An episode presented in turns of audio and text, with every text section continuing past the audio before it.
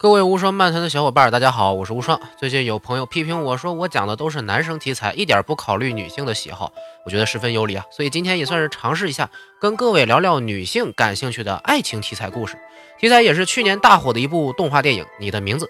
实际上和各位透个底儿啊，我确实不是很喜欢聊爱情，所以如果这期做的不好了，也请多包涵一下。如果各位觉得还不错，以后再多试试这种类型的话题哈。下边咱们先简单聊聊故事剧情。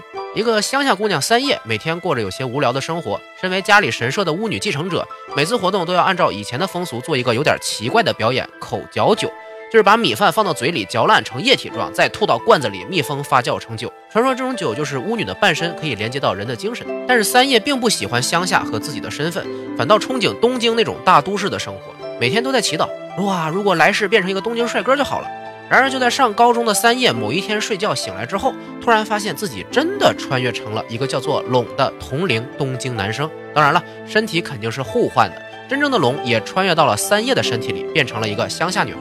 在知道这并不是梦境后，两人开始了非常搞笑的适应新身体的过程。变成男生的三叶把自己的女子力转移到了龙的世界里。龙本来是一个喜欢打架的直男癌，摇身一变成了一个温柔可爱的暖男，甚至还泡到了美女前辈来约会。变成女生的龙把自己的男子力转移到了三叶的世界里。三叶本来是一个普通的柔弱女孩，突然变成了运动神经超好，而且不拘小节的女汉子，在女生中人气爆棚。这种互换每周会发生两三次，没有固定规律。两人每次都会在可以看见的地方留下自己来吐槽对方。随着不断的隔空斗嘴，两人逐渐发现对方已经成为了不可替代的甜蜜的存在。然而龙等待了几个月，也没有再一次发生身体互换。他就凭借记忆带着两个朋友去找三叶的住所，可是结果却让人很震惊。三叶的家乡在三年前的祭典上，因为彗星掉落的陨石被摧毁了。那场事故死了五百多人，三叶本人也在事故名单里。这时候龙才反应过来，原来和自己互换身体的人并不在自己的时空，而是三年前因为事故死去的女孩。龙找到了三叶家里的神社，并且喝下了他封存的口嚼酒，想要再次找到三叶，结果真的穿越成功了。为了避免彗星惨剧的发生，龙使用三叶的身份撺掇了其他两个小伙伴，打算在灾难当天制造一起人为的山火事故，让人们提前避难。当时的龙心里只有一个想法：无论如何也要救下自己喜欢的女孩。另一面的三叶也因此再次穿越到了三年后的龙身上，了解了发生在家乡的惨剧。在时空的连接点上，龙和三叶在同样的位置，终于见到了对方。两人约好在对方手里写下自己的名字，这样穿越回去后就不会忘记对方。但是在写完名字之前，两人就分别回到了自己的身体里。三叶回到了自己的时空，继续完成龙设下的计划。但是没有改变的是，陨石依旧砸在了小镇里。三叶和龙两个人仍然忘记了对方是谁，只记得自己有一个非找到不可的人。结局我就不剧透了，各位可以自己去看电影。现在该说说我的小感想喽。以性转开篇的爱情故事并不是仅此一家，但是论唯美的感觉，恐怕新海诚的作品应该会更胜一筹。我其实没有看过很多他的作品啊，包括之前很有名的那部《秒速五厘米》，我也只坚持了二十分钟就看不下去了。但是你的名字前半段通过男女性转来引出观众的好奇心，我觉得是很高明的招数。至少我这个不爱看爱情片的三观不正直男癌也觉得非常有意思，想要看看后面是怎么发展的。多余的对镜头语言和美术色彩的夸赞就不说了，我的粉丝们应该懂，我只愿意不专业的讲故事，单纯的描写恋爱心理的故事肯定不会那么出彩。要让这个爱情升华一下，除了时空穿越，还需要一个更大的共同解决的难题。这里就变成了从陨石灾难中拯救小镇。我看到这儿啊，就有点想起一部叫做《信号》的韩剧，虽然那是刑侦悬疑的题材啊，但也是两个不同时空的人通过交换情报来解决一个共同难题的故事。你的名字是个讲爱情的故事吗？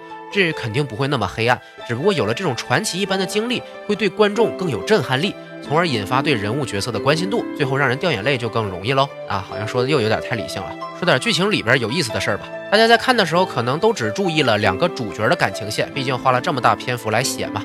但是我就喜欢看一些隐藏支线，里边其实也很有意思。我就说两个隐藏的比较深的感情线吧，一个是三叶的男女同学，另一个是拢的美女前辈。两位同学还是比较明显的。开始和三叶一起走路的时候，就骑一辆自行车上学。虽然女同学总是打趣男同学更关心三叶，但是总看他俩一起出场，就知道这两位的关系更加亲密。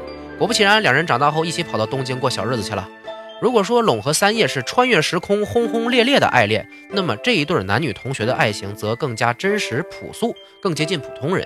似乎感觉新海诚也是在借助这二位啊，告诉观众另一个信息：没有那么传奇的经历也没关系，也许你的真爱就藏在你的身边。龙打工的店里有一位美女前辈，包括龙在内的店里的男人都对她非常感兴趣。通过三叶的一次意外帮助，前辈对龙产生了好感。并且逐渐喜欢上了这个比自己小的可爱后辈，但是真的拉出来约会的时候，前辈发现龙的心里有另外一个女孩，只能放弃自己的想法。在和龙的同学一起陪着龙去寻找三叶的过程中，前辈重新抽起了戒过的烟。这个小细节很有意思。前辈之前戒烟应该是为了让自己显得没那么成熟，以更加清纯年轻的姿态和龙约会。但是在发现龙之所以变成了自己喜欢的样子，是因为其他的女孩之后，就不得不回到了自己以前的状态。这里包含着多少复杂的心情，只有经历过的人心里才清楚。听说电影在日本刚上映的时候，很多上班族看完都哭得稀里哗啦。果然，一般都是勾起回忆的爱情故事更让人有共感。最后呢，两位主角说出了点睛台词，也是全片最戳人泪点的地方了吧？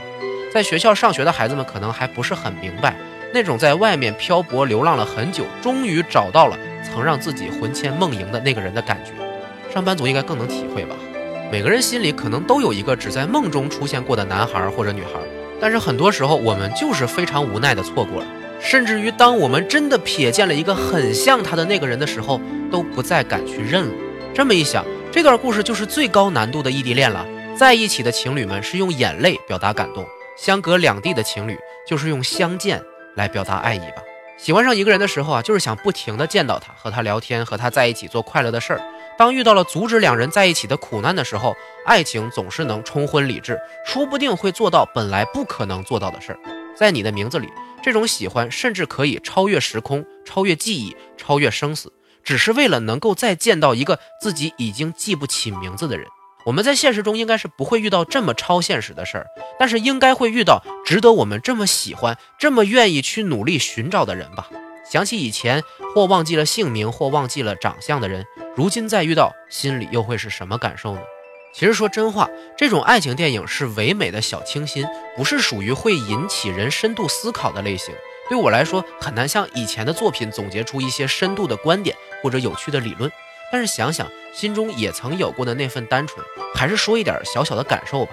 如果各位心里还对某些人有着遗憾，我不会建议什么把它深藏在心底，各自安好之类的矫情话。有什么还没说的话，就赶紧说出来；还没做的，就快去做，别让错过给心里留下什么遗憾。如果各位身边就有这么一个若即若离，但是却喜欢到不行的人，哪怕将来会忘记彼此的名字，现在也请珍惜对方。把自己最好的都给他，说不定将来也会有奇迹发生呢。今天内容就到这里，订阅、关注、收藏，全来一波，就是对我的实际支持。如果再有点打赏的生活费，就更感激不尽了。咱们下期再见。